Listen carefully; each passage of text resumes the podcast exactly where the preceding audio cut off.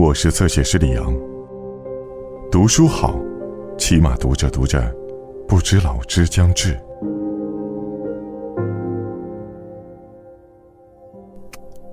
人之所以无法自我决定，也许不是听不见内心渴望的声音，而是他对于选择之后的自由状态感到害怕，因为一旦他选择了而获得自由之后。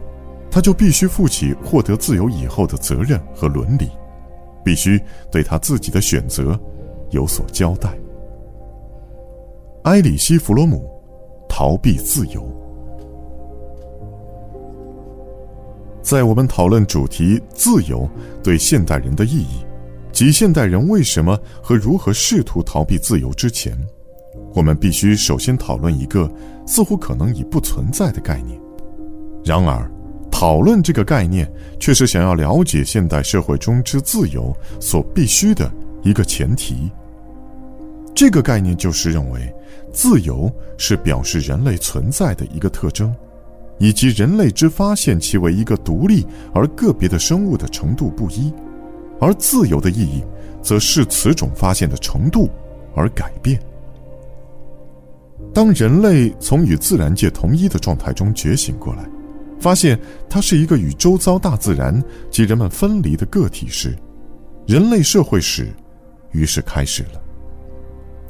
然而，在历史的漫长时间中，这种觉醒一直是隐晦不显的。个人仍继续与大自然及社会有着密切的关系，虽然他已部分的发觉他是一个单独的个体，但是他还依然觉得。它是周遭世界的一部分。这种个人日渐脱离原始关系的脱颖过程，我们可称此过程为个人化。在宗教改革到目前这数百年当代历史中，已达到其顶峰状态。在个人的生命史中，我们也发现这种同样的过程：一个婴儿脱离母胎，呱呱坠地，成为一个独立的生物个体。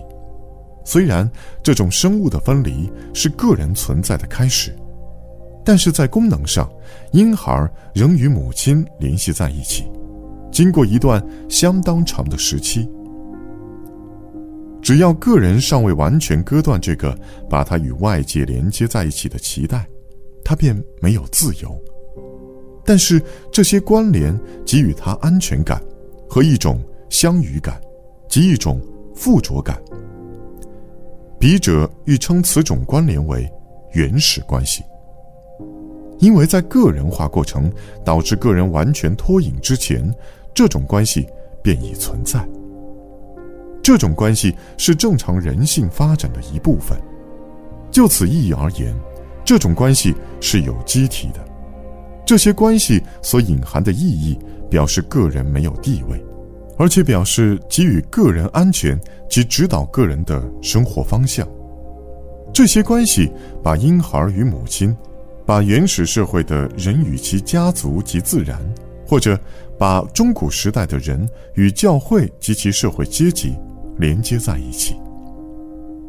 一旦达到了完全个人化的阶段，以及个人解脱这些原始关系时，个人又遭遇到一项新工作，就是。如何在这个世界中有所作为及生根，以及用什么其他方法来寻求安全？这时，自由的意义便不同于在达到此演化阶段前的自由的意义。走笔至此，需做一停顿。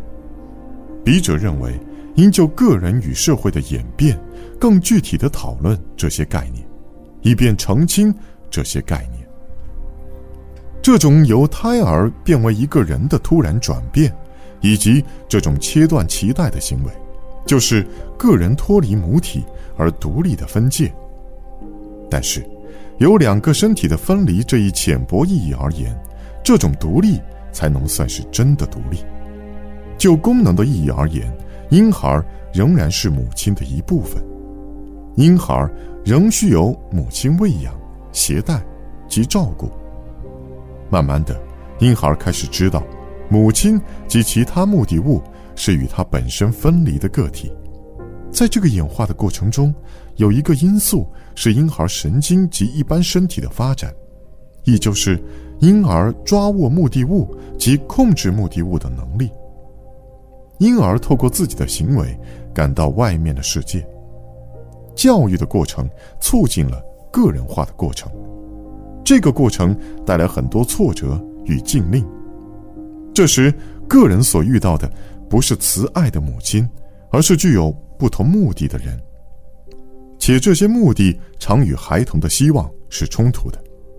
不仅如此，他所遇到的人通常是存有敌意和危险的人物。这种敌意是教育过程的一部分。但绝不是全部，在区分我与你的过程中，是一重要因素。婴孩生下数个月后才能辨识其他的人，才能够微笑；过了数年以后，才不会把自己与宇宙混为一谈。直到这时为止，孩童显示出一种特殊的自我中心，这种自我中心是只有孩童才有的。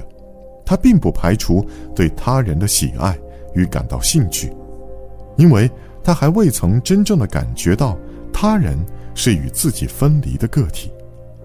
同样的，在最初这几年中，孩童之依赖权威也不同于以后之依赖权威，因为在孩童心目中，父母或其他任何权威还不是一个完全分离的个体，他们是孩童的宇宙中的一部分。而这个宇宙还仍旧是孩童的一部分，因此，服从他们与一旦两个人已变得真正分离开时的那种服从，在性质上是不同的。休斯在《牙买加的强风》一书中，曾生动地描写出一个十岁小孩突然发现他是个人的经过情形，然后。一件相当重要的事情突然发生在艾米丽的身上，她突然的发现她是谁了，这是毫无理由来解释的。为什么早五年，或甚至于五年后，这件事不会发生在他身上，而偏偏就在这个下午，这件事发生了？他正在船头起毛机的后面的角落里玩过家家的游戏，玩腻了，便漫无目的的走到船尾。一边胡思乱想到蜜蜂和仙女，这时一个念头突然闪入脑海，想到，他就是他。他一动不动地停下脚步，开始观察他的身体。他不能看到的身体的全部，只能看到他的上身的前面。他的双手，他把双手抬起来，仔细地观察，但是。这已足够使他对他那突然发现是属于他的身体有一概略的认识。他开始相当嘲弄的大笑。他想：“，真想不到，在所有的人中，你偏偏要长成这个模样。现在，你不能摆脱这个模样了。但是，这不会很久的。你会由小孩子变成大人，再变得老态龙钟。”然后，你就不会玩这个鬼把戏了。更多精彩内容，请在新浪微博、微信公众号关注“侧写师李昂”。